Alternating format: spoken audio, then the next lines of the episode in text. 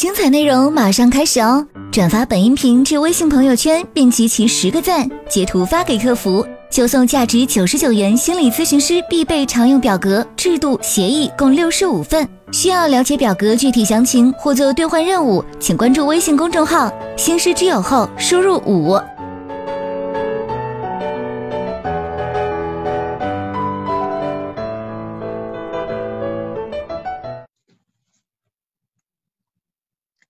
收度的老师到了没有？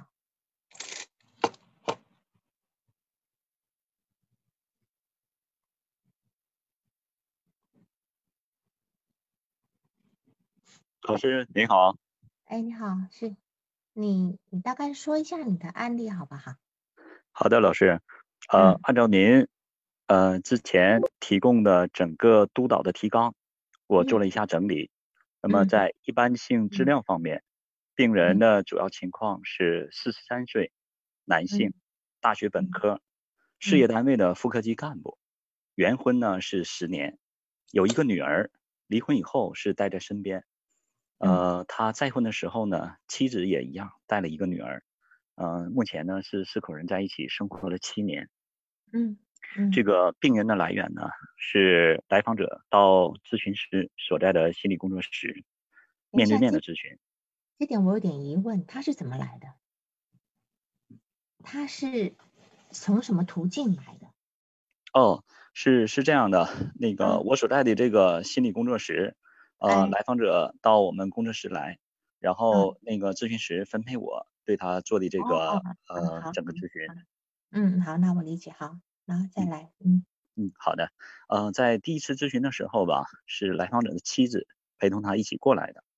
嗯。呃，整个呢，这个经过这个来访者的这个嗯叙述吧，我感觉嗯。到了他主要的这个呃前来咨询的原因啊，是自己目前的这个呃情绪非常的焦虑，呃，根本性的原因认为啊自己是存在一种不受控制的抓狂状态。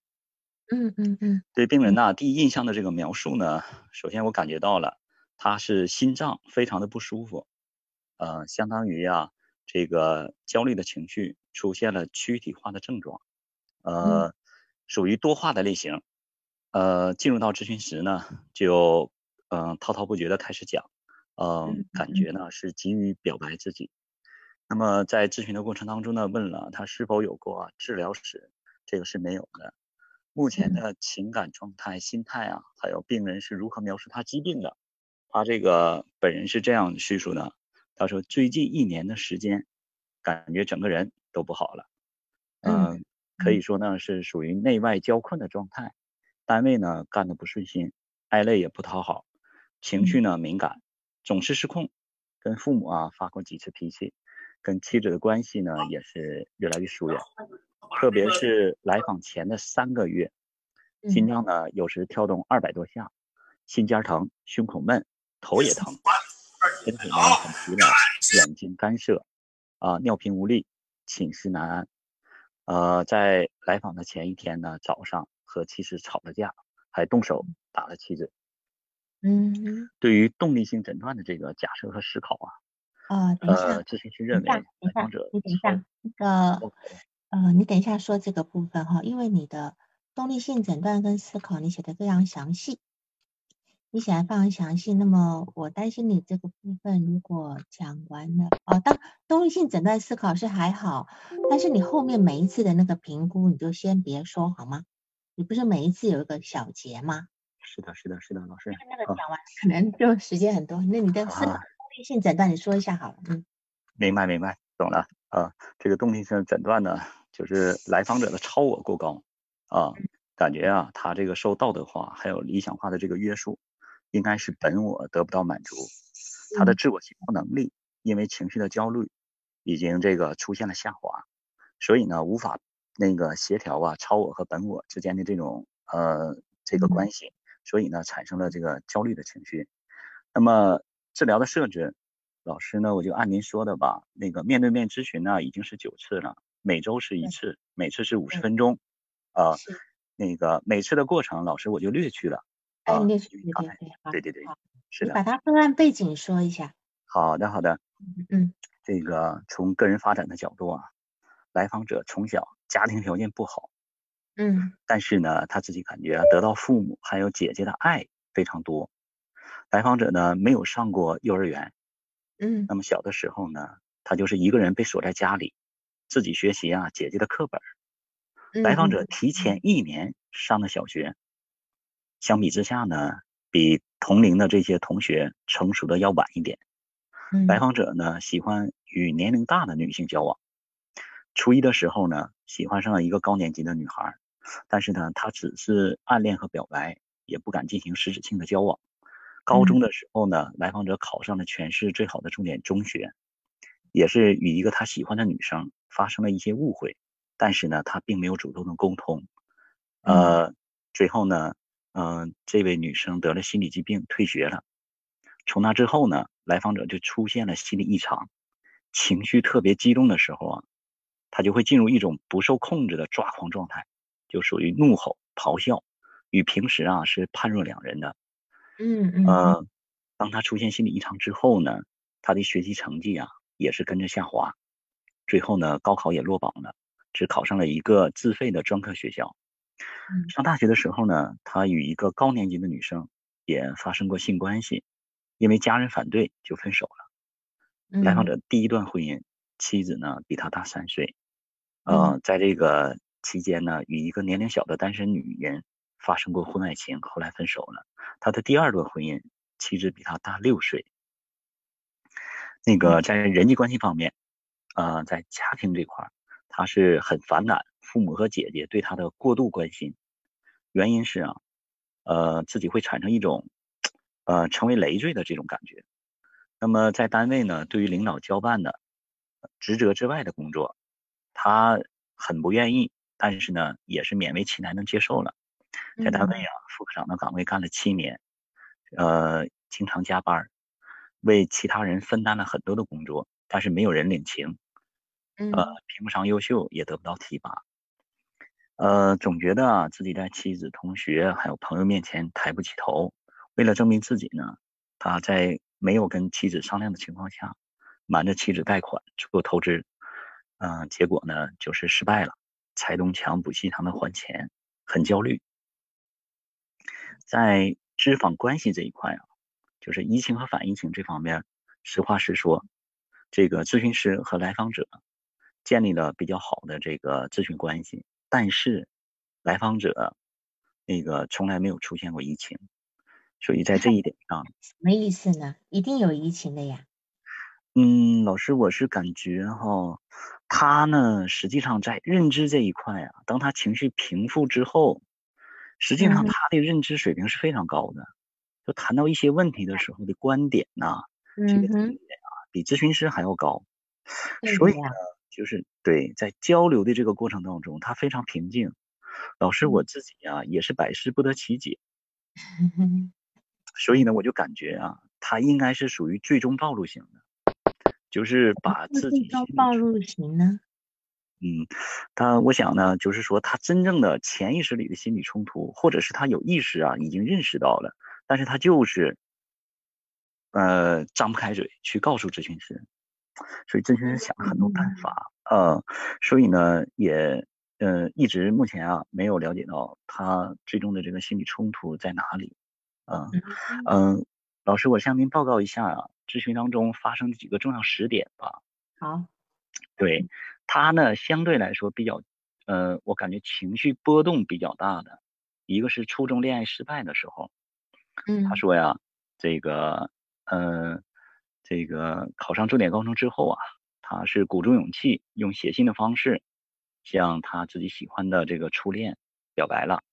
嗯，但是啊，让人很费解，他的初恋也接受了他，但是这个时候他自己说又欢喜又忧愁，不敢继续啊交往，主动的就不再联系了。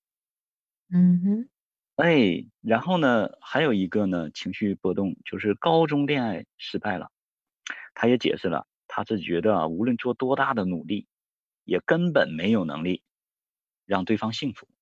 嗯嗯，然后整个在咨询的这个过程当中，我发现了他特别喜欢跟年龄大的女性交往。嗯，对此啊，他是这样解释的：他说，年龄大的这个女孩子啊，人生阅历比他要丰富，能够包容他的难处，理解他的渴望，让他有安全感。嗯哼。哦，老师，最后呢，呃，就是对于他自己所说的不受控制的这种抓狂状态，嗯，呃，咨询师啊，跟他就是做了一下共情，嗯，主要是说，哎呀。你是不是感觉你已经非常尽力的情况下受到别人的责备，你就会进入这种状态？呃，来访者表示非常的认同。嗯，老师，关于治疗中的这个对话的片段，我也略去了。呃，因为之前呢已经向您呢书面做了报告。呃，我主要的这个呃从动力学的这个诊断来说吧，那个核心的冲突这一块啊，我认为有以下几点。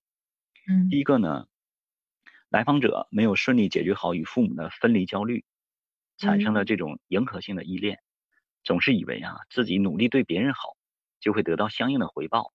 嗯，这也说明啊，来访者对付出其实是有需求的，在他得不到回报的时候，情绪就容易产生较大的波动。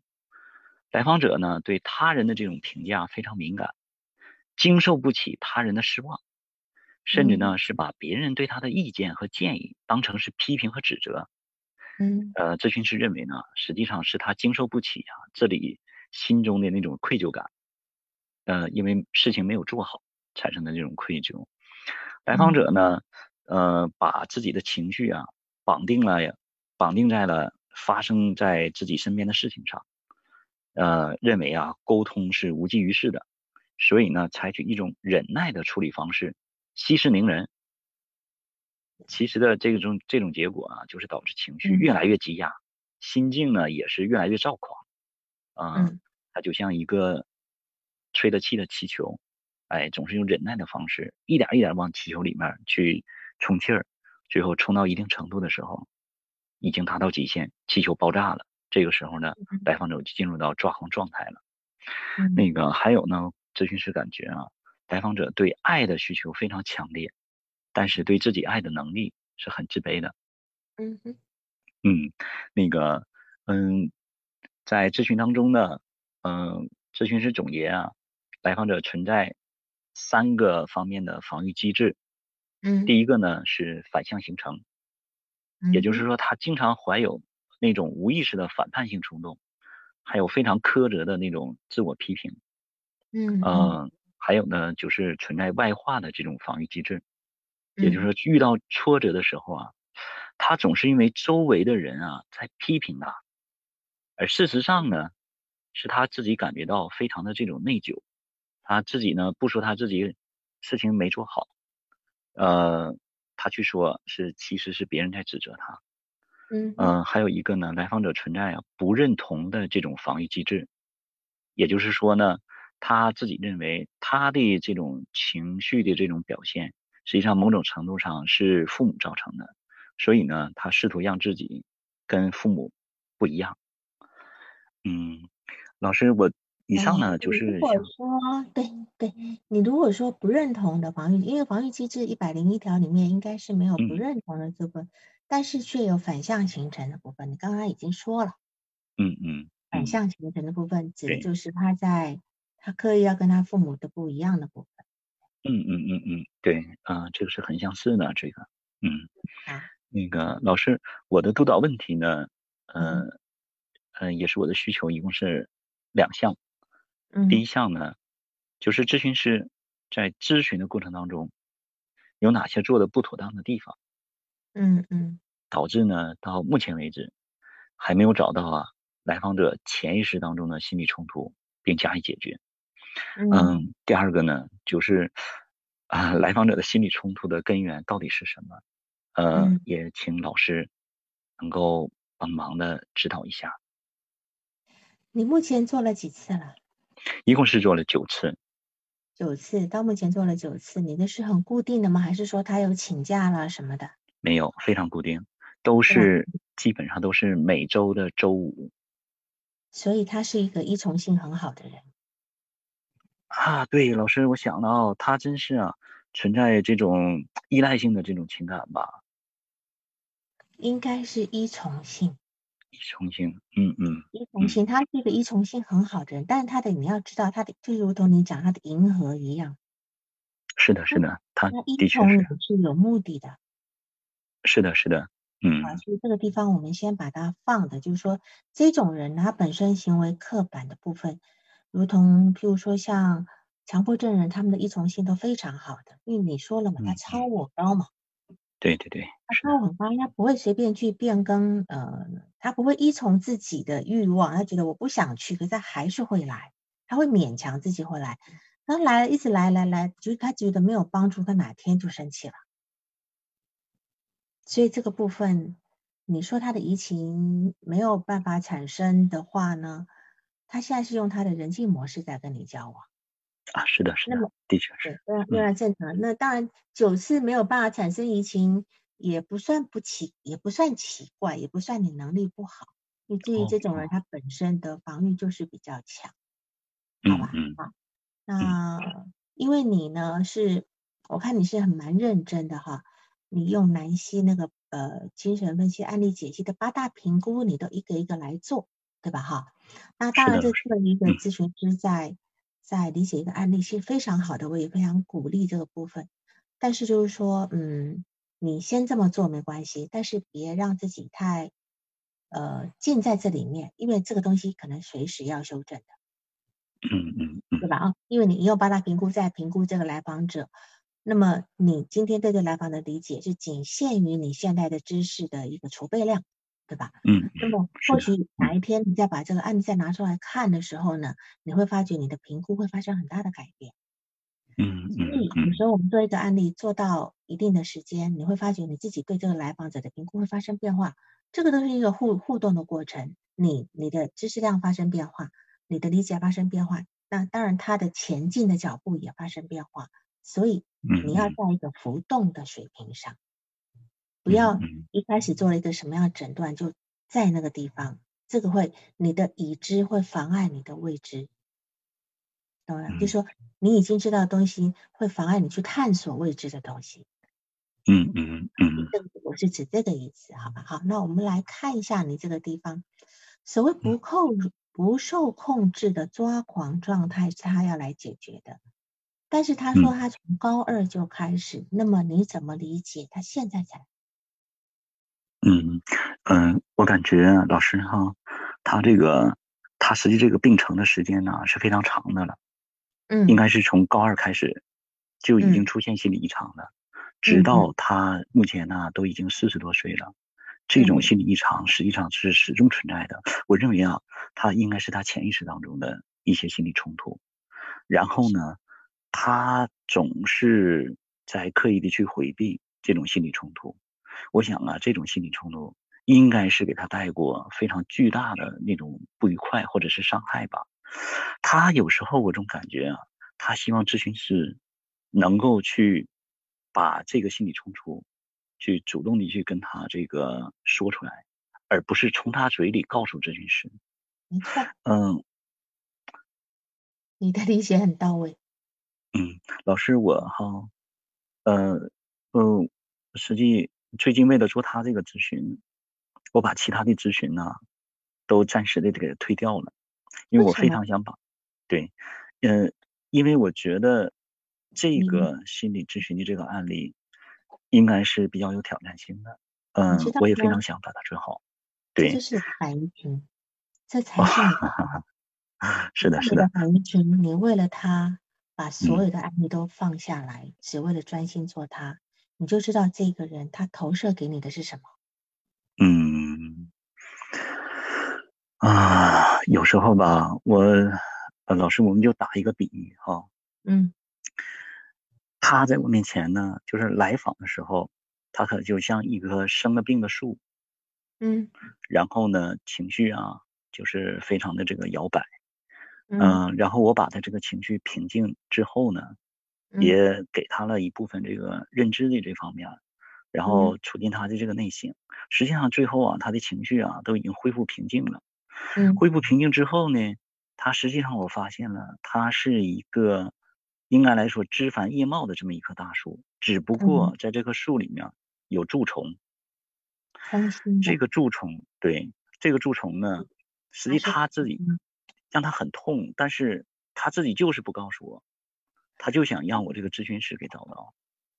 你呢有很敏感的一个部分，可是这个部分呢，你必须从你的理论上去解释。所有我们对来访者的理解，如果不用理论来解释，你都是走不通的。就是说，你的理解，你的你的反感觉非常敏锐。首先第一点，你说你他所要的东西都要从你的嘴里说出来，他不主动告诉你，这是第一点。那么请问是什么样阶段的？成长过程才会需要这样呢？你要从这个你的感受里面去理解他在哪个阶段。他今天不说，他要你说，是的，或者是说他今天说不出来要你说。那么请问这一两这样的状况的来访者，他处于哪一个生长阶段？嗯，啊。老师会不会？三三说婴儿阶段就是还不会说话的孩子，还不会说话的孩子都让母亲来体会他要什么东西，我给你，对吧？那么这是他的第一个，有可能在婴儿阶段，就是还不能够言语的阶段。还有个可能是他处在一个跟他的教养者一个融合阶段。那种融合阶段就是我眼神一个眼神你就知道我在干嘛。我想要干嘛？就是他还没有跟他的养育者、主要养育者分开，都还在一个融合阶段。那不管是不能够还不会言语的阶段，还是这个融合阶段，融合阶段有可能到很大都还有。这个有时候就跟年龄没有很大的关系，它有这是一个一个心理发育的状态，心理发育状态跟年龄不一定成正相关，对吧？有人到很大，他还在啊还在很小。所以我只能够说，要么就在婴儿期不能说话的阶段，要么就在他融合共生的阶段。所以你从这两个地方去评估。第二个，你刚才说他还有第二个是什么？你的反应期是什么？第二个？哦，第二个呢，就是，嗯，实际上他自己，我认为哦，他自己应该是很清楚他的心理冲突。但是他就不告诉我，就像老师您刚才说的是他呃第一种分析就是这也是第一个，但是你刚刚讲的第二个，我一下我我我啊推掉啊对对对对对，珊珊很认真，推掉了其他的来访者，对，他推掉了前面，你就知道他投射给你的意思是，他要你全心全意只针对他一个人，他投射给你的就是这个状态，然后你在这边接收了他的投射。所以你把其其他来访者都放掉了，嗯，他专心的对他，嗯嗯，那么这个这两个反应情很准确，也就是我对他的评估，然后这两个反应情所显现出来东西，就是他跟他的重要客体的关系，眼下就是他跟他的老婆，或者是他跟他的领导的关的目的问题。嗯嗯嗯，因为咨询师代表一个权威，所以为什么说我们要很敏锐的去感受自己的反应情？你的反应情往往就是代表他的状态。嗯嗯嗯，所以从你的反应情就能够很好的诊断他这个。嗯嗯，好，那么嗯，我看了你这个案例以后呢，嗯，刚才我那个解释其实是在精神分析的解释，可是对于他的这个部分，我我会觉得用自体心理学来理解他会更好一点。更到位一点，因为你有一些成长的过程是没有太清晰的。例如说，你有没有发觉你少了一个很重要的关系？嗯，你在报告这个案例的时候，少了他一个非常重要的关系。啊，在写的时候有注意到吗？嗯，老师，请您指导一下。你都没有提到他爸爸，嗯嗯嗯嗯，对，这里面没有他爸爸的事情，只有他只有。讲到他会说父母父母，他是从来没有说到父，唯一一次谈到父亲的事情是指他必须每天打电话回家，否则他爸爸会担心他有意外，只有这个地方清晰的写了爸爸两个字，其他都没有提到爸爸。所以这是一个很奇怪的过程。当然，这一定是他带给你的，嗯嗯，你的忽略哈，你不是你的疏失。那么，唯一在一个这么弱的地方提到他爸爸，一个一个爸爸，妈妈担心孩子出事，有这个爸爸在这个地方会一天不打电话回家。那么，他对于他一天不打电话回家，然后家里就会担心他出事，他是什么感觉？嗯，他觉得他自己呀，呃，总是长不大。给这个父母留下的这个印象，然后觉得自己是一种累赘。实际上，我感觉啊，这个父母是很关心他的。正常的理解呢，应该来觉觉得，哎，这种爱呀，应该是非常浓厚的一种爱。但实际上呢，他不是，他觉得，哎，是不是你们这个当父母的，总觉得我不行啊，总觉得我还得天天让你们去担心我。是是，所以这就是他自卑的来源。嗯因为他很自卑嘛，但是他从小成绩就很好，包括他不愿意跟那个就是放掉那个他表白，然后女孩子喜欢他那那那个那个部分，他说他因为自卑嘛，嗯，可是他说他在学校是一个很受瞩目的学生，而且成绩很好，他的自卑从何而来，对吧？除了有可能家里环境差一点外，那个时候家里环境差的人多了去了，那他又他又是成绩好的孩子，那自卑就一定是一个。呃，比较深层的心理原因，就是说他觉得自己是内在有很多，就你刚刚讲的蛀虫，或者是我说他内内核是很空的，没有办法很凝聚的一个状态，所以他没有一个很很凝聚的一个核心字体，所以他会很自卑的这个部分。嗯，那么当然，这个人我是凭凭不管在精神分析上面，或者是在自体心理学上面，我都是。把它呃诊断为自恋型人格，好，自恋型人格的部分，对，嗯嗯嗯，好。然后他那种不受控制的抓狂状态呢，这个地方呢，我会理解是一种自恋性暴怒。因为自恋性暴怒它有个特色，就是，比如说我们在路上那种因为一些事情呃冲动杀人的。在家里跟老婆或跟跟怎么样发生什么事，一下子失手把对方杀掉的那个东西，都是冲动性暴怒，呃，自动性自恋性暴怒。这个自恋性暴怒一定是危及自尊的部分，就是危及他自尊的部分。所以我们来看他所有的问题是否跟自尊相关，就他他现在引爆他的问题，而且自恋性暴怒是有特点的，它的特点是什么呢？它必须立即执行。就是我今天的怒气，我立我没有办法忍受，我马上要发泄出来，一刻都没有办法等，而且有一种自我毁灭的性质，有一种自我毁灭，他就是会不管不顾，我这么做出去会有什么后果，我是不管的，我一定得打人也好，杀人也好，出口伤人也好，我就一定要马上做，马上去去付出行动。嗯，对，这个七八七六九一九一五九哈。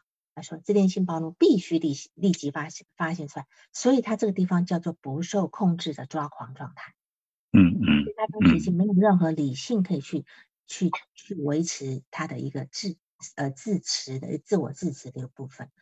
那么，当然这种自恋性暴怒通常呢会比较发生在亲密的关系中，除非今天外人给你一个很大的一个自尊受伤，你才会去。”这个部分，所有的那种国际事件，我觉得那种国与国之间的纷争，那种冲动的，比如包括九幺幺的那个部分，其实都是跟自恋性暴怒相关的这个部分，他就不管不顾。你看，嗯，他不管你，我今天冲撞你的呃双子星大厦，你会不会一样发个核弹来给我？他不管的，我就先撞再说，就这样子，因为和其他整个民族自尊的部分。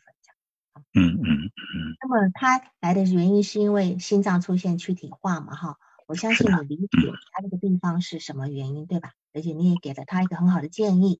是的，嗯，这是什么原因呢？嗯，当然，实际上呢，老师就像您说的啊，他的这个自尊心呢，他认为自己的自尊心受到了很大的这个伤害。呃，呃，因为啥呢？他这个跟自己这个妻子的这个打妻子的前一天晚上，这个妻子呢是当着她闺蜜的面。啊，他认为是，嗯，贬贬低了他，因为他自己很没有面子，自尊心这个过不去，然后呢，在跟妻子的，以往呢，在跟妻子的这个同学呀、朋友啊在一起啊，就是那个聚会呀、吃饭的时候，妻子同学呢，也是呃表现出了呃呃觉得他没有实力啊，呃觉得他自己呃配不上他这个妻子啊，所以这些啊都触动他的这个自尊了，嗯，而且呢，他这个自尊呢，实际上呢，他自己跟那个妻子交往交流这件事情的时候，妻子呢。不但没有说去维护他，而且说他很小气，所以这些呢，让他这个这个自尊心再次受到了这个打击。嗯，我想呢，对，就像您说的，本来呢就是那个，嗯，一件两件的事情，他都需要立即去呃把自己情绪释放出去，但是呢，他自己超我也比较过高，就一次一次的压制自己，实际上啊，这个情绪根本没有得到解决。还不如马上就释放掉了，一次一次的这个积累，积累到最后呢，他实际上呢，这个人的整个这个情绪状态就进入到一种这个崩溃的这个状态，所以呢，就是不受控制了，把以前积攒的所有的这些情绪一次性的都发泄出去了，所以这个肯定是跟他的自尊心是有关系了。对，你看看哈，他在一个单位的副科长，事业单位的副科长待了七年，他的婚姻也持七年。然后他的老婆大他六岁，对吧？是的。然后他老婆现在的职级比他高，对吗？嗯嗯，对。那么有没有可能，也许在结婚那七年前的时候，他跟他老婆职级是一样的？结果这七年以来，他在一个妇科干了七年，这也是蛮稀罕的哈。他的老婆就升上去了。嗯啊，这个不是，这个我还真问了他那个啊，对，当初认识的时候啊。啊，他们就是这七年当中，谁的职务都没有运，都没有那个变化啊。就认识的时候，对对对，是的。对，然后他的老婆职级比他高。嗯，对，是这样。嗯嗯嗯，是他老婆今年四十六、四十九岁了。对对对，四十三岁，所以他老婆对他慢慢慢慢的一个变化，除了一个就是就是。呃，婚姻生活的由浓转淡之外，我们要考虑他老婆的更年期的问题。嗯，他老婆进入更年期以后，一个情绪一个情绪变化的问题，那这个是我们从要从生物生物方面去去讨论的这个部分啊。嗯嗯。他可能觉得他老婆现在就比较不关心他呀什么的。那么他在这个地方就是，呃，我我是很关心他自己，就是他会觉得自己是一个累赘，是。是，嗯，父母跟姐姐关心过度的一个累赘，这个部分就是说，这个累赘其实会让他可能要又又要会强化他过度的去表现的部分，因为他这个累赘是一种很很负面的感觉嘛，很没有价值的感觉，所以他会可能会，你你有说过他强迫性的工作要求完美，对吧？那这个部分可能又是要再去过度要去补偿这样的感觉，就自己是个。没价值的、没用的、不被别人信呃，就是看作是一个成熟的人的这个部分，所以他的父母跟跟姐姐呢，既是对他很好的教育，又是一个很好，又又是一个非常大的一个残害，我觉得，嗯。啊，因为因为他他的姐姐跟妈妈就是一一如既往的用那种婴儿般的照顾的方式，就没有放手过。你说他从高中的时候，他帮他妈妈还在帮他系鞋带。是的，是的，嗯，对这个地方听了有时候是很很让人愤怒的这个部分哈，嗯，然后有一个重要的时期就是说，他高中以后呢，呃，他初中开始就呃暗恋一个女生，高年级女生，那个那个女生是先考上高中，等到他考上重点高中以后呢，那女生一直跟他反映说是喜欢他嘛。但是等到他反过来去跟女生表白，女生接受的时候，他就撤了，对吧？是的，是的，是的，嗯。他他的原因是为什么要撤掉？嗯，他自己，我想啊，还是自卑，自己觉得啊，那个还是没有能力，呃，去处理好这段感情。也许他自己在暗恋呐和表白过程当中。呃，他自己能有一种满足感，但是呢，一旦跟对方，呃，对方接受他之后，进入到实质性的这个交往的时候，那么他的一个方方面面的这个能力就要完全呈现在对方面前，他对自己的能力没有信心，所以呢，一想啊，与其啊保持神秘，还不如呢就此了结，保持一个好印象。如果继续交往的话，嗯，有可能呢自己方方面面的表现不好，这样一来呢，把自己原先在对方当中一种好的那个印象，呃，也都给消失掉了。那他为什么能够有两段婚姻呢？即如果他担心这样的话，他为什么有两段婚姻呢？嗯，怎么去解解释这个部分？嗯，我感觉第一段婚姻呢，也许是他自己，嗯，他自己也说了，他特别喜欢跟年龄大的女孩子交往嘛，是啊，因为他初中也是交往高年级的呀，对他自己啊，啊，对，对，嗯，他觉得，呃，他自己交往他是有需求的，他觉得对方应该是包容他的这种难处啊，理解他的这种想法。嗯，给他带来安全感。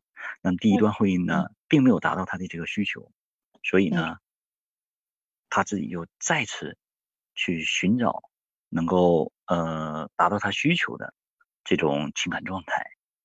对，所以他这边讲了四段情感，两段婚姻，一段初中的，一段高中的。嗯。那么初中、高中他都是要么就逃开，要么就放掉，对吧？哈。是的，是的。你要去从这地方去细细的去理解。这个这样的情感，他为什么有时候放掉，有时候就能结婚，然后离婚？那么我在讲出，首先呢，他一旦被喜欢，他一旦被对方很喜欢的时候呢，他会觉得自己成为别人的负担，这是从他妈妈跟姐姐那边来的。嗯嗯，对好。那么这里的妥协是他宁可退缩，也不要成为情感负担。但是还有一个原因是什么呢？嗯，因为他实际上。不管他当时能力如何，后来呃成年之后能力如何，其实他是没有办法给别人幸福的。你能够理解我的说法吗？他没有办法给别人幸福，为什么呢？因为他找的都是年纪比他大的，他要别人理解他的渴望，看到他的看到他的需求，还要理理解他的付出等等等等的。这个部分是什么？他在索取。他在索取，就是今天只有你看到我肯定我的时候，我才能够爱你。嗯嗯，他没有办法主动去爱一个人，所以你说他是没有爱的能力。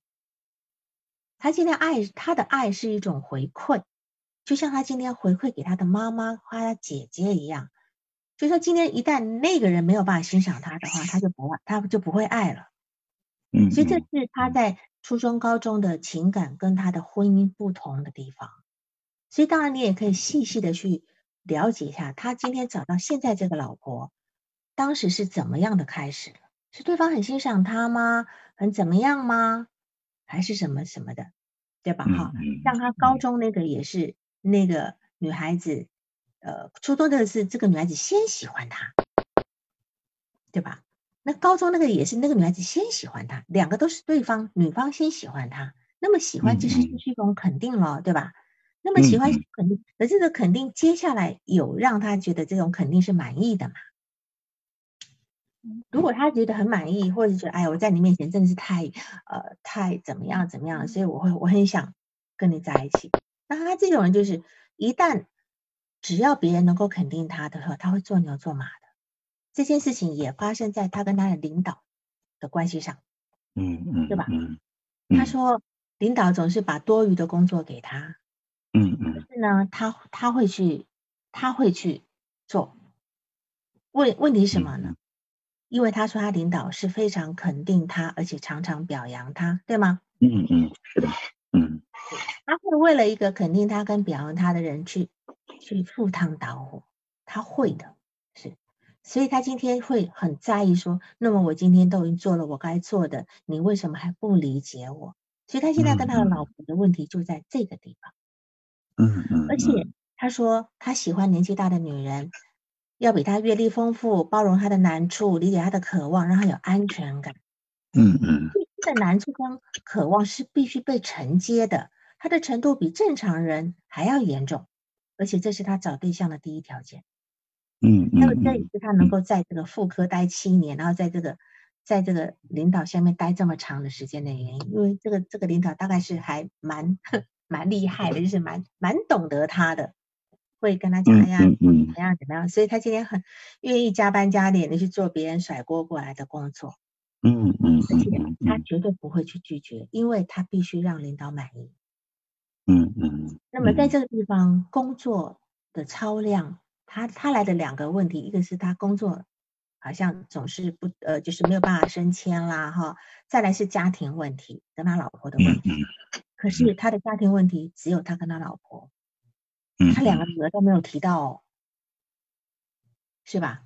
在这嗯边、那个这个案例里面，嗯女儿的也女儿也不存在，嗯嗯那根本其实他自己就是一个还没有脱离他儿子身份的一个男人，就何来有女儿呢？嗯嗯嗯，那么今天我这个案例的那个题目是，呃，一个食草的恐龙不吃肉，只喝奶，对吧？那么这个我会用恐龙的这个词是来自于呃自体心理学的一个一那有一本书，有一本书在嗯里面讲到这个案例，那个案例是一个自恋自恋型人格他的一个梦，他他治疗到一段一段时间的时候，他那个夸大字体出来了，他的梦里面就出现一个恐龙。这个恐龙代表是他的夸大字体。那么恐龙嗯对我们而言，我们都知道它是一个古老的生物，而且已经灭绝的生物，一个古老的生物。但是古恐龙存在的那个年代呢，它是它是万兽之王，对吧？而且他是非常容易暴怒的，嗯它是非常容易暴怒的。所以我今天用恐龙来形容你这个来访者，因为它充嗯斥着这个原始的那种夸大字体，还有原初自恋的部分。他每一次的那种不可控制的那种呃状态，都是一个呃自恋性暴怒的部分，这样子。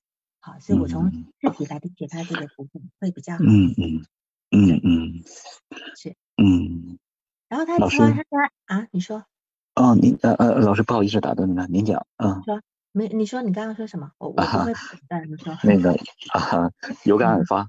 那个，呃，老师是不是这么样一条他的这个心理路线？首先来嗯说，他是自恋型的人格，自恋型呢，他觉得自己很好，然后他呢，呃，认为自己可以做成很多的事情，就像一只呃那个一只恐龙一样啊，他应该很有力量，自己呢也能实现很多的目标，但实际上呢，他这个自己啊的这个做了很多的努力，达不到他自己定位那么高的那个目标，在这种情况下，他就产生了这个呃呃这个自卑的这个心理。如果在这种情况下，还嗯。有人去担心他，还有人去责备他，这个时候他就更加受不了了，因为他整个自恋的这个人格啊，呃，伴随着他自己一种完美的那种印象。那么这个时候，如果要是被别人指责、被别人担心，哪怕被别人怀疑的话，嗯嗯他自己都会受不了。如果这些事情都集中到一起的话，那么他的整个这个情绪就会进入到非常焦虑的这个状态了。嗯嗯，是。我可以把你这些话呢，就是总结用，就是一样是用用理论的方式来讲，就是说嗯。他今天因为过分的夸大，他嗯有。个夸大自己的部分，那这嗯个。部分呢，其实是是他他这个部分是他被他母亲所过分禁映出来的，母亲过分的禁映他的能力，就是当我们今天的孩子刚刚出生，开始。啊，比如说他会他会拍第一个手的时候，我们会说：“哎呀，宝宝你好厉害哦！”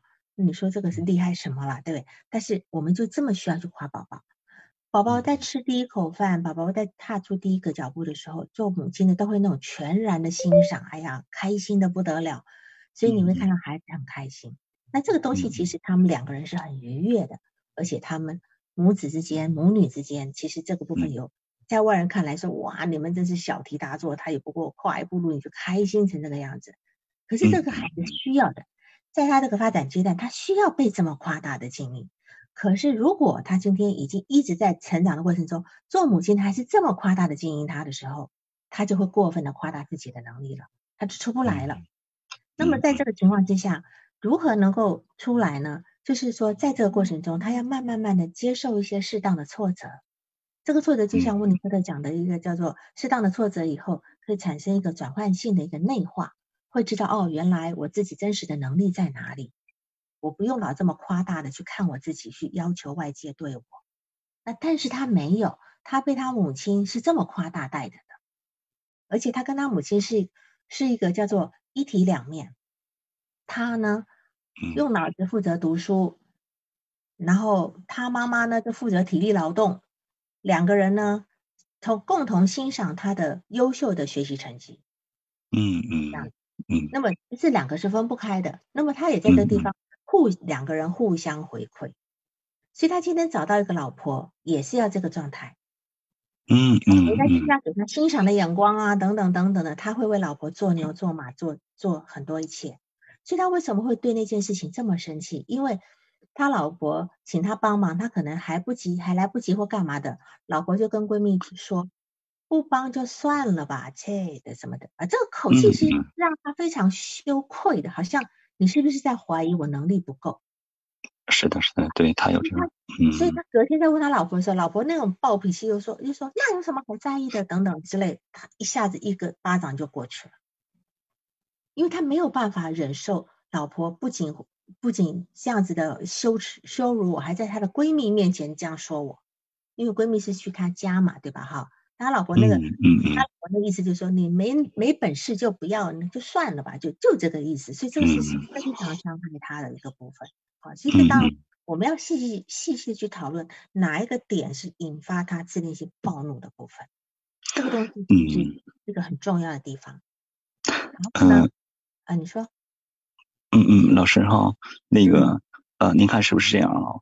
就是实际上呢，我们一个正常的这个成年人。就应该有一种上进努力的这个状态，对，那努力的是正常的，不一定说你每次努力都得得到别人的这个夸张。就像您说的啊，他这个在小时候跟这个母亲之间形成的关系时候，哎，做一点什么事情学习好呢，马上母亲都要给他一个夸大的这个部分，啊，实际等他到了成人之后呢，他就觉得，哎，我努力必须得有人的夸奖，我努力要得不到别人的夸奖，那就是否定，那就是怀疑，那就是对我的一种这个。呃，不认可，所以呢，这个时候他就会产生啊，他这个心理的这个冲突了。是一个正常的人就是啊，努力的时候你就是努力的，你就是健康向上，有这样一种状态。他是要求只要是做出的努力，他也他也非常非常的努力，但是他只要做出努力，必须得像儿时呃就儿童时候那样，必须得到像呃周围的人像母亲一样给他及时的这种呃这个肯定和表扬。对的，因为为什么呢？呃呃，怎么讲呢？就是说，对于他来讲呢，他是要百分之百的表扬，所以他有提到，他有提到，他不允许他的同事说他，嗯，批评他，嗯，对吧？他他说，呃，什么？你你讲了一句是什么？什么可以？但是就是不允许同同事说他，嗯嗯，这样，然后他非常在意妻子的讲的几件事情，都都是觉得说在意妻子不在意我了。啊，自己怎么样的？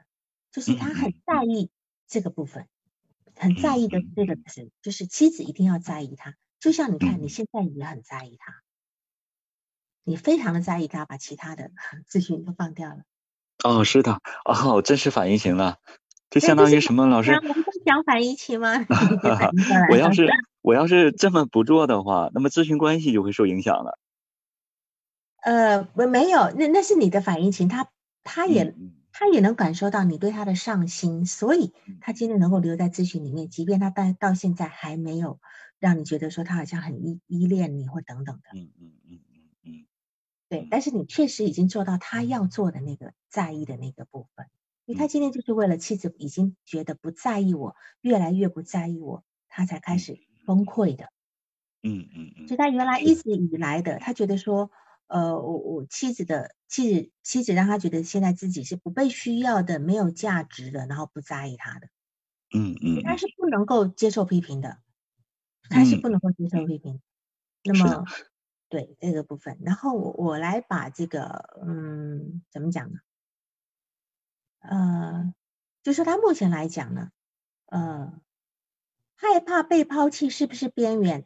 边缘人格最重要的问题是害怕被抛弃，但他的问题不是边缘的问题，他的问题跟怕被抛弃是不不是一个同一个意思。他是他是害怕不被肯定，他需要很多的肯定这样子。嗯嗯。那么那那些他不在意的人，嗯，得到过过分经营和缺少经营的或，呃是这样子，过分经营跟缺少经营其实其实都会固着在夸大夸大字体阶段，都会固着在那个阶段。同样的，就是呃，就像精神分析讲的，过度过度满足跟过度剥夺都同样会停留在，比如说我们口欲期。过度满足就总在很满过分满足口欲，或者是在这口欲过度不被满足，我们都会停留在口欲期。同样的道理，哈，就刚有人在提问的这个部分。那么这个来访者呢，他今天会来的原因，是因为他四十三年来一直都有一个欣赏他的眼光，直到这半年多来三个月来，老婆慢慢在发生改变，加上他自己内在一直都没有升迁所产生的一个。呃，就是叫做虚心虚的部分，他会把外面的人看成是好像开始瞧不起他了这个部分，所以这时候是他来的一个很主要的原因，这样子。那么我我说一下这个部分，你看他家里的小时候，他他们家吃高粱米就把米留给他吃，然后偶尔吃个饺子就把肉馅给他，其他人吃皮，对吧？那么请问在这个时候，他爸爸在哪里呀？嗯，应该是呃，他们家里所有的人嘛，应该是他爸爸也是跟着其他呃，跟着妈妈呀、姐姐啊这么一起在做。不过老师哈，您说到这呀，我真是受启发了。实际上呢，在他小的时候，他并没有做多少努力，但是他得到家人对他反馈来的这种爱，包括反馈给他的这些肯定、呃赞美，这些都和他这个努力是不成正比的。所以呢。不需要努力就可以得到很多的。你看这么好的待遇，然后环境不好的情况之下，家里全力攻击他，连他爸爸的该有的地位都没有了，嗯嗯，是吧？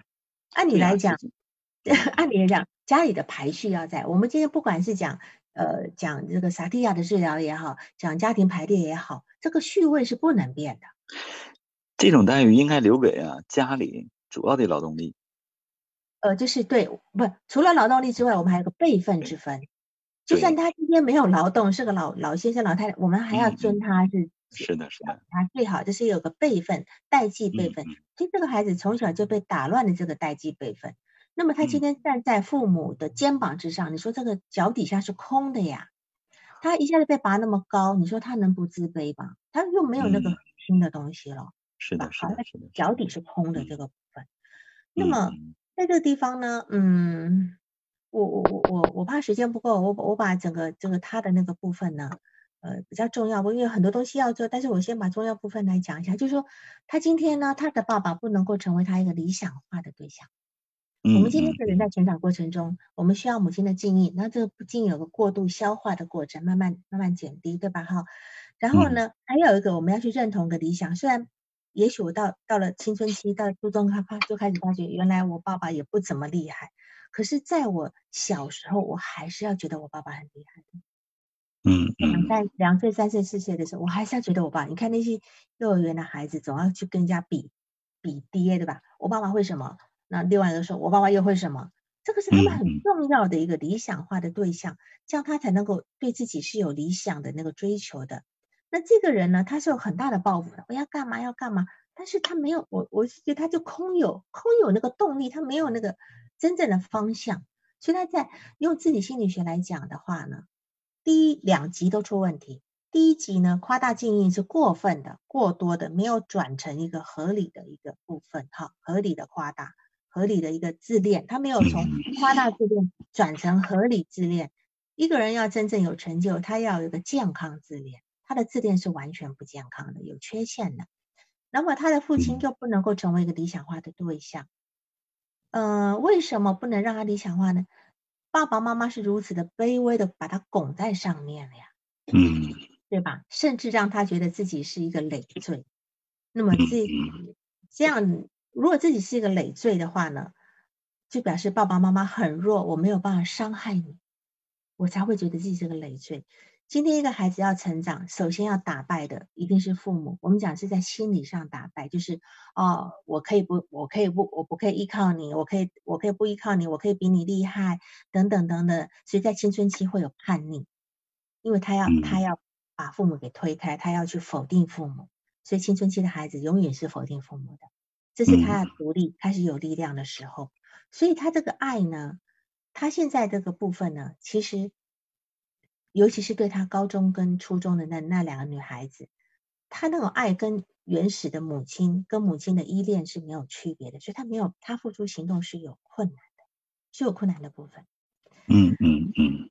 好，等一下，我我翻到我要讲的部分。呃，嗯，我今天给他的一个几几个诊断的部分，这样子哈，就是，嗯，他总是礼貌过度，他对别人礼貌过度，对吧？很努力，小心，但是但是心眼很小，心眼很小，表面是回怼别人的责备，可是他是在责怪自己的无能。为什么？这是个自恋暴怒的核心。就是说，我们今天很小心翼翼的对别人，很客气的对别人，事实上我是在防御我的攻击性。越客气的人，其实内在的攻击性是越强的。但是这样的状态，过分客气的人，有时候反倒是给别人一种贬低别人的感觉。我我们其实不喜欢别人对我们过分客气，对吧？好，像感觉好像有点看瞧不上我们，但是他这个是一种。因为他要掩饰他自己内在很无能的感觉，那么他，而且因为他觉得很无能，所以他没有办法忍受别人，忍受自己没有办法让别人满意的部分，所以他他在他每次暴怒的时候，他他他在回忆别人对他的责备的时候，是因为他觉得自己无法承受那份无无能感，无能感。那么他这种状态其实一直都有的，从小一直都有的。只是当时从小时候一直到大学，呃，可能在大学，大呃，就是在就是在那个呃，怎么什么大专之类的，他其实一直学习很好，他用他的好的学习来撑起他的自尊，撑起他的自尊。那么这个地方呢，其实是一个一个防御，他用用好的学习来控，来维持他自尊，维持他字体不要去碎掉，不要去崩解的这部分。但是在高二的时候，他女同学的休学对他而言其实是一种贬损，是一种贬损。为什么？他的高二高二的女同学这么喜欢他，还休学，还离他而去，而且大家去探望他的时候，唯独老师把他留下来说：“你不用去，你留校留留教室留家查看。”他就知道是这个女同学不让他去，是吧？嗯嗯。女同学不让他这个地方，呃，当然要好好好去讨论这个感觉。这成也成为他自恋性暴怒的激发点，所以他从他高二开始，他就常常陷入这种不可控制的愤怒，一愤怒起来就爆，所以他说他从那个，而且加上这个时候他开始成绩一路的往下滑，那么他就没有办法用他的优秀的成绩来作为防御，所以他就他的这个很不够稳固的字体就整个显露出来了，就赤裸裸的，所以一击就爆了，一击就爆了这个部分。好那我们再来看一下，就是说，对于他来讲呢，就是，嗯，呃，等一下，我往下翻，就说，来访者呢，他不受抓狂，我一直在强调是一个不受抓狂的控制呢，是一个呃不受控制的抓狂，是一个自恋性暴怒嘛。那么他个人尽力的付出，呃，是他自己的意愿，不是别人的意愿，对吗？嗯，没有人建议他要他这么做。但是呢，他需要这么做，还觉得别人一定要回应他。其实这也是个，如果用精神分析来讲，是一个分化不良的状态。嗯嗯，没有分化，他没有分化。那这里有两种层面，这这个没有分化有两种层面。首先呢，就是他跟他早期抚养人的互动模式，就是双方尽力的互付出，然后也尽力的回应。我付出你回应，你付出我回应。他的习惯。那么第二种情形呢，是他的养育人呢是他的手跟脚，他是一个核心主体，养育人是他的手脚。那么只要他希望有什么结果，他的养育人都会替他去达成，就没有让他失望过的。嗯，所以这就是一种更加没有分化的状态。嗯嗯嗯。第三种呢，第三种他的问题是来自于他从母亲，他从他妈妈的一种很欣赏的眼光里面呢。去赞许自己的成，他母亲赞许他的成就，那么他也希望他的母亲呢是一个有反应的一个叫做观众，嗯嗯。所以他今天在这个地方来讲，他拒绝他的妻子是一个独立个体，你要随我而反应我。我今天有什么好表现，你要给我拍拍手呀，你要鼓励我呀。嗯嗯嗯嗯。第四点呢，是他对妻子的这种同调的这个静音需求太明显，那么也只能够说他这种夸大的那种程度的固着的程度呢。以及他对他妻子需要，他需要他妻子去静应他这个夸大的这个部分呢，是非常强烈的。嗯，然后并非他没有没有跟妻子沟通，因为你问过，就是你为什么不跟妻子沟通你的想法？是的，是的，嗯，并不是他不去跟妻子沟通，而是他的愤怒跟伤心拒绝这么做。他拒绝这么做，他认为你就应该懂我，你不是很懂我的渴望吗？你为什么在这里就不能懂我的渴望呢？所以这就暗示，就是他今天跟任何亲近的人呢，他是没有办法表达他的愤怒跟受伤的感觉的。他不一定是一种压抑，到后来爆发，他没有办法表达，他没有办法表达这个愤怒跟受伤的感觉。所以呢，他所有的焦虑呢。所所他所具有的这个焦虑呢，是因为害怕不理解的反应所激起来的一个自恋性的暴怒。那么，也是对于一种那这种自恋性暴怒是什么呢？是对于一种那种无助感。他当当他觉得他很无助感、很无能的时候，他就会暴怒。这是又在防御这个无能感的暴怒。那当然，那种无能感跟无助感是想要从另外一个人那里，比如说他妻子那边。得到足够的共情跟足够的静音的部分是这样的。嗯嗯嗯。好，然后嗯，所以这个在夸大静音的这个部分呢，他的母亲给他一种无止境的夸大静音，但是却没有让他他去学习到怎么去忍受挫败挫折，所以导致他是固着在原初自恋的部分上面。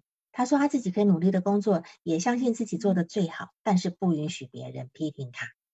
嗯嗯，对吧？所以他就在这个地方，因为一批评其实是正中核心的。因为所谓的好，所谓的做的很好，所谓的努力工，是他自己的感觉，别人不一定。他他的领导可能只是把他当成是个愿意工作的人，还不一定是觉得你真的做的非常完美，不一定，真的不，只是他领导非常理解他。能够好好的安慰他，他就能够努力的去工作这个部分。嗯嗯。好，那我再我省略多一点好了，其他不说了，我来说你的一个督导的问题。嗯，好的，老师。嗯。他今天你你今天在咨询问我说有什么不妥当的地方呢？呃，我觉得你今天不要急着面子他跟改变他的信念。嗯嗯嗯。因为现在目前没有能力接受他。听到不跟自己意见不同的声音，嗯嗯，他还在忍耐的原因是他 他没有跟你发怒或者离开，他有可能离开，他有可能表现自恋性暴怒，他就是走开，这就是他的自恋性暴怒。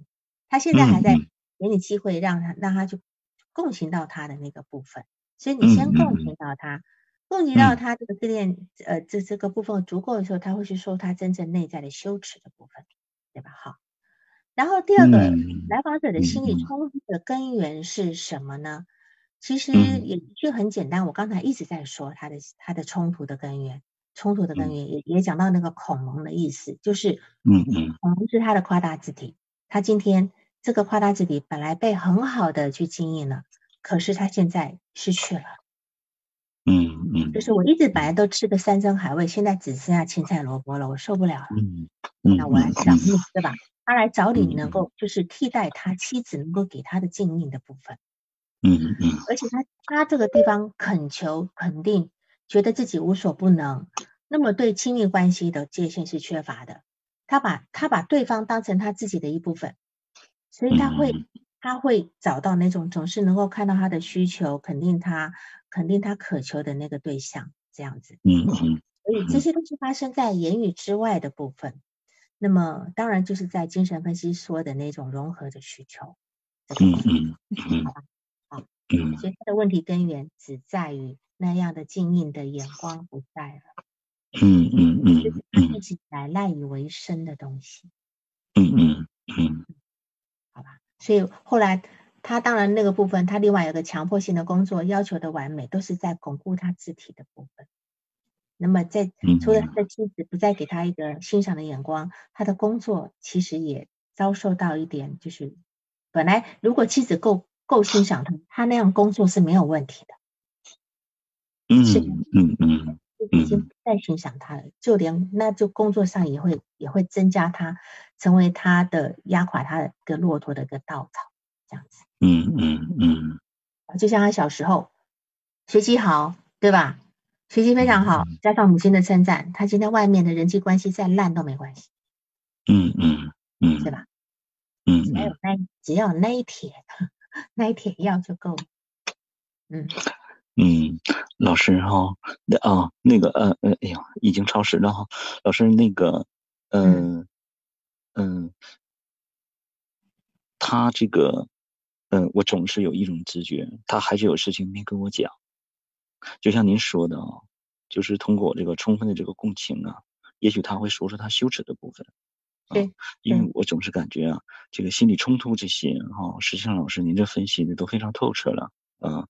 他什么东西啊，让他自己就是始终开不了口，还是说老师是我把事情想复杂了，就现在可以结束咨询关系了？没，远远没有吧？还是有。还是应该深入剖析，是吧，老师？远远没有。实际我的同行啊，我也交流过，很多同行说，你看他的情绪也稳定了，然后他的这个整个认知啊也恢复了，自己也知道，哎，给这个妻子打气质也不对了，而且是啥？他现在恢复到自己这个正常这个状态时候啊，对世界的这个理解和认识啊，很多地方讲的比你咨询师都要好。讲的比你境界都要高，那这个人不就是回到一个正常的这个健康状态了吗？那应该是啥呢？呃，咨询师应该是想着如何去结束这段咨询关系了。就是我的有的同行啊，给我这种建议。他没有来的时候就比你比你还理解他自己，好吧？我们任何来访者都比我们理解我们自己。是啊。理解他自己。嗯。他的你讲的一些东西，不要你告诉他。你今天只不过在旁边给了一点力量，他能够恢复理性而已。他本来都知道的。那你现在，你现在 要把这个理，要把这个支撑拿掉，他不又掉回去了吗？是啊，老师啊，有时候我都想着哈，他哪怕对我移情一次的话，就证明啊，真实的东西暴露给我。哎呀，可是他还是没有去那个。你你也你也别你也别。落入一个被他传染到一个自恋部分了，好吧？嗯嗯嗯，慢慢来。嗯，你不用，嗯，是。也就是说啊，他的心理冲突，实际上还是需要继续进行这个挖掘的。他肯定是。挖掘，你不用你来挖掘，你呈现，你慢慢去共情他，让他去说他的那些部分，然后让他呈现就好。他会说出来的，好吗？嗯，好的，老师。嗯，这样好。行，嗯，老师，那我我就耽误你，嗯，再耽误一小会儿啊，老师，那个，呃，就是老师是特别想感谢您，因为我提交给您这个报告啊，本身字数就很多，但是老师我知道啊，您这百忙之中应该是啊，把这个咨询报告啊，是真的，老师啊，花费了很多的这些时间呢，因为伴随着您对我这个督导吧，我看了整个这个咨询报告，真是您花了很多的这个时间和精力了。啊，非常感谢老师。嗯，实际老师，我非常喜欢您和您的这个督导的这个课程。实际上，我已经那个我我已经预约五周没有预约到你了，所以今天非常高兴。再次感谢老师。好，行行好。那个清水玉书问说，代偿结构建立了吗？他其实是一直用他的那个呃强迫性工作啦，要求完美的，其实是成为一个。也算代偿，也算代偿，但是你讲的代偿结构，如果说是跟咨询师的这个代偿的这个，就是补偿性结构呢？咨询师要成为他一个补偿性结构的第三第三级字体，三级字既他既能够理想化咨询师，他也能够让咨询师去经营他的这个部分，这双方都要的，但这个部分还在慢慢形成当中，这样，因为有形成，所以他的状态能够好一点，是这样啊，清水玉洁是吧？我刚回复你。好的，老师，嗯，我注意这点。嗯，好的，谢谢老师。好，就这样好，好，拜拜。好的，嗯，谢谢娜娜。嗯，好，拜拜。拜拜，哎。本次督导完毕，喜欢请留言或分享哦。需要报个案的老师，请查看我们喜马拉雅主页个人简介，也可以在微信公众号搜索“星师之友”，关注微信公众号后联系微信客服进行预约，报个案完全免费哦。